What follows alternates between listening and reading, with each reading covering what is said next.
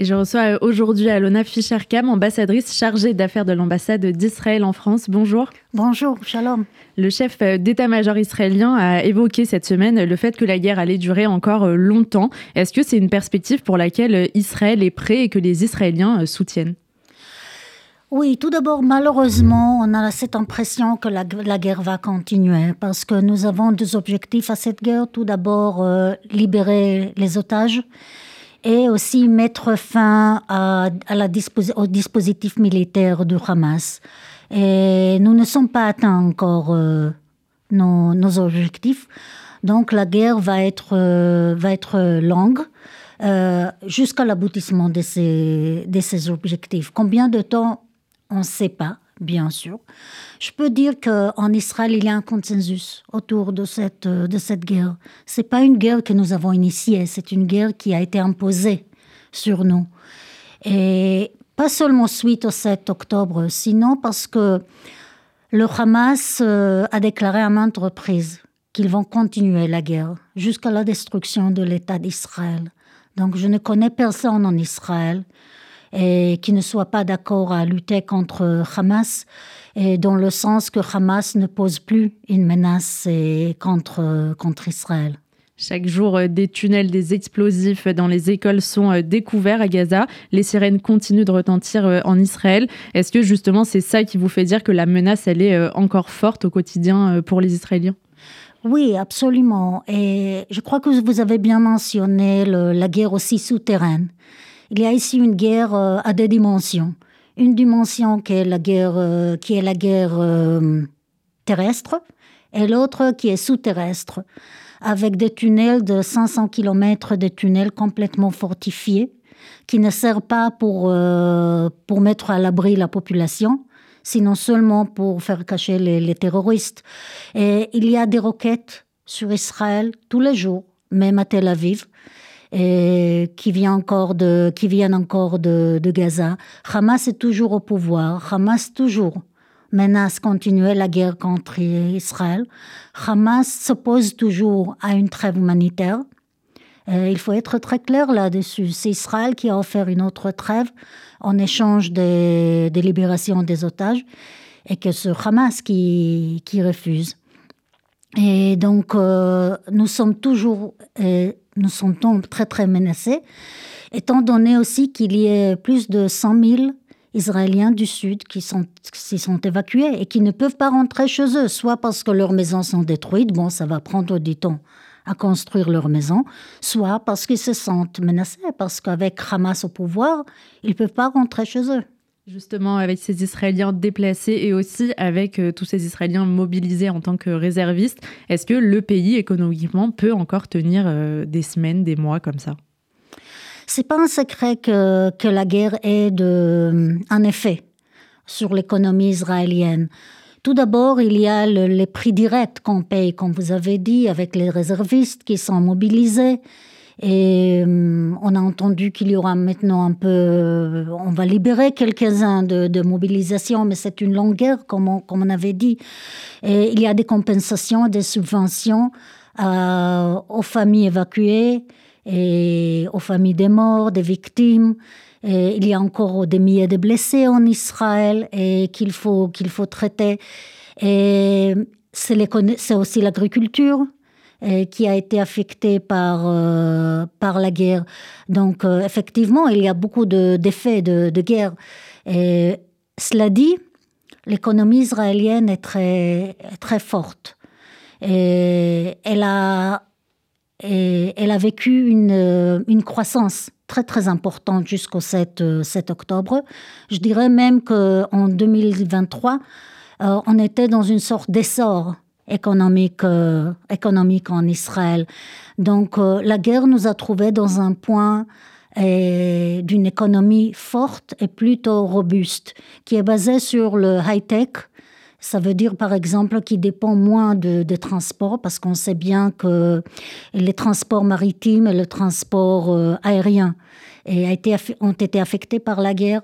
Mais bien sûr, quand on est basé sur, euh, le high-tech, c'est très robuste. L'économie est très robuste, et très forte et très stable. Donc, euh, on attend bien que juste après la guerre et après la crise, nous pourrons voir de nouveau une croissance, euh, une croissance économique.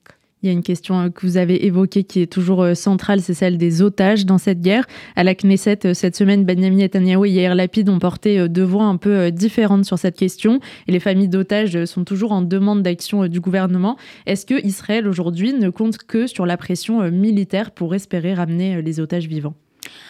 Non, il y a toujours les négociations. notre objectif, c'est récupérer les otages. Si on peut le faire d'une manière différente qu'une pression militaire, on le fera, bien sûr.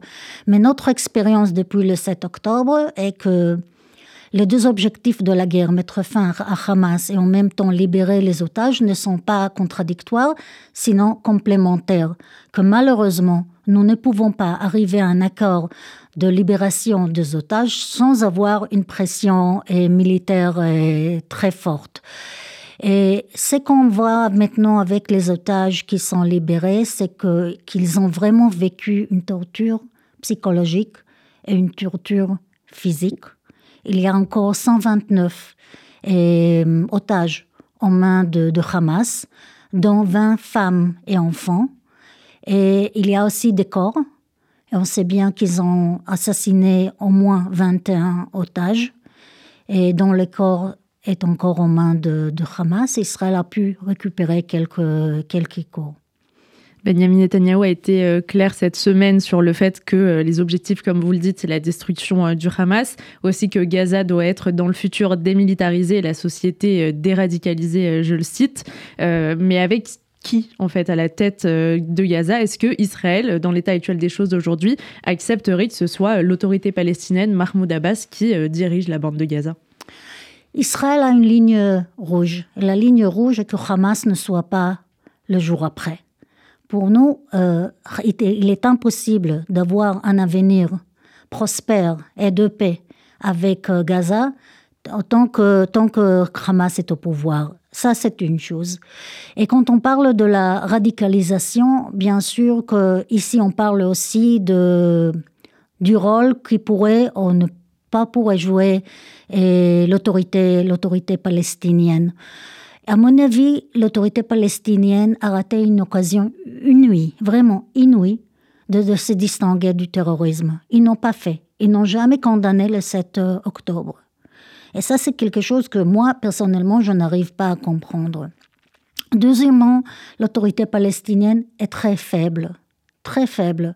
Ils ont essayé d'avoir un, d'avoir un rôle important dans, le, dans Gaza en 2006. Ils ont été chassés et d'une manière très très violente par Hamas. Donc je ne, je ne sais pas s'ils ont, ils ont la force de le faire, même s'ils, s'ils le veulent. Et malheureusement, ils incitent encore tout le temps contre Israël. Ils incitent pour euh, des actes terroristes contre, contre Israël. Ils ne font rien. Et en tant qu'il, tant qu'il s'agit de, par exemple, de manuels scolaires, de changer les manuels scolaires, et ils payent aux terroristes et à leurs euh, familles. Donc nous sommes dans une situation où nous ne pouvons pas compter sur l'autorité palestinienne.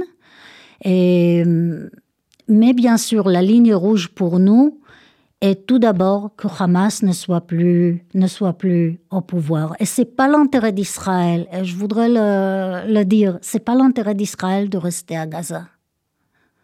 Ça, c'est pour euh, le tour d'horizon de ce qui se passe à Gaza et du jour d'après. Il y a aussi un autre front sur lequel ça se tend en Israël, c'est au nord euh, du pays, avec le Hezbollah euh, notamment. Est-ce qu'on se rapproche aujourd'hui d'une peut-être euh, offensive dans le nord, ou en tout cas d'un conflit euh, qui concernerait euh, toute la région J'espère bien que non.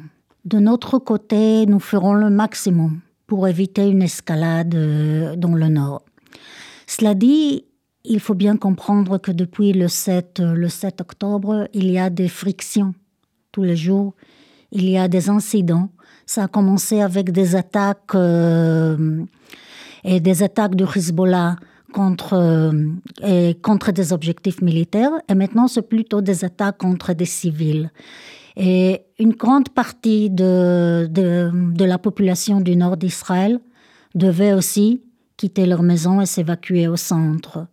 Et donc nous avons une grande inquiétude concernant la, la sécurité de notre population au nord d'Israël qui ne peuvent pas rentrer chez eux à cause des attaques euh, du Hezbollah contre et la population civile d'Israël. Et ce qui nous inquiète aussi, c'est bien sûr le rôle de l'Iran. Et on sait bien que l'Iran finance et arme et soutient politiquement Hamas, le Hamas. Mais quand il s'agit de Hezbollah, c'est un vrai proxy de, de, de, l'Iran. Donc le rôle de l'Iran est encore plus, plus accentué quand il s'agit du Hamas. Et on sait bien que l'objectif de, de, de l'Iran, c'est déstabiliser la région. Il y a aussi euh, la Cisjordanie euh, qui euh, préoccupe l'ONU en tout cas, qui a appelé hier Israël à mettre fin aux homicides illégaux au sein de la population palestinienne en Cisjordanie. quelle est la situation actuellement dans ces territoires? C'est vrai qu'il y a des cas de dérives individuelles, je dirais, mais ils ont été tous traités et par l'armée et par le gouvernement. Le gouvernement et l'armée ont dénoncé tout acte de violence illégale, et même quand il s'agit bien sûr du côté, du côté eh, israélien, on le décourage et surtout on, on, et, on, on emprisonne ces gens-là. Donc, euh, il y a toute une punition, un système de punition, parce qu'Israël, c'est un, c'est un État de droit. C'est un État de droit. Donc, euh, on punit et ces gens qui perpètrent des violences, euh, de, et ce sont vraiment des cas de dérives individuelles. Pour finir, euh, Emmanuel Macron et Benjamin Netanyahu ont eu une conversation euh, téléphonique mercredi soir. Le président français a à nouveau appelé à un cessez-le-feu. Est-ce que les relations entre la France et Israël se sont un peu tendues depuis l'opération militaire israélienne à Gaza?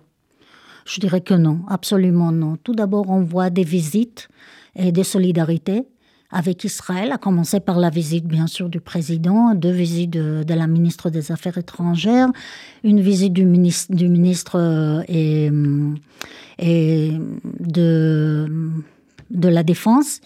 Et, et, maintenant, on a eu aussi cette semaine une visite euh, du président du Sénat. Et, et, bien sûr de l'Assemblée nationale avant. Donc on a toutes sortes de visites de solidarité et le message que nous recevons est que la France reconnaît le droit d'Israël à se défendre. La France reconnaît le droit d'Israël à récupérer tous les otages et à mettre fin au Hamas. Puis, il y a bien sûr des désaccords ou des inquiétudes françaises concernant euh, l'aide humanitaire, la situation à Gaza, mais je dirais, nous partageons cette inquiétude c'est pas de notre intérêt de voir des civils euh, tués palestiniens. Tout au contraire, notre ennemi, c'est pas la population civile. Notre ennemi, c'est le Hamas.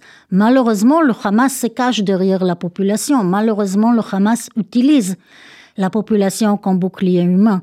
Donc, dans ce cas-là, nous avons aussi notre inquiétude concernant la situation euh, à Gaza. Merci beaucoup à Lona Fischer-Kam, ambassadrice chargée d'affaires de l'ambassade d'Israël en France, d'avoir été notre invitée sur RCJ. Merci beaucoup.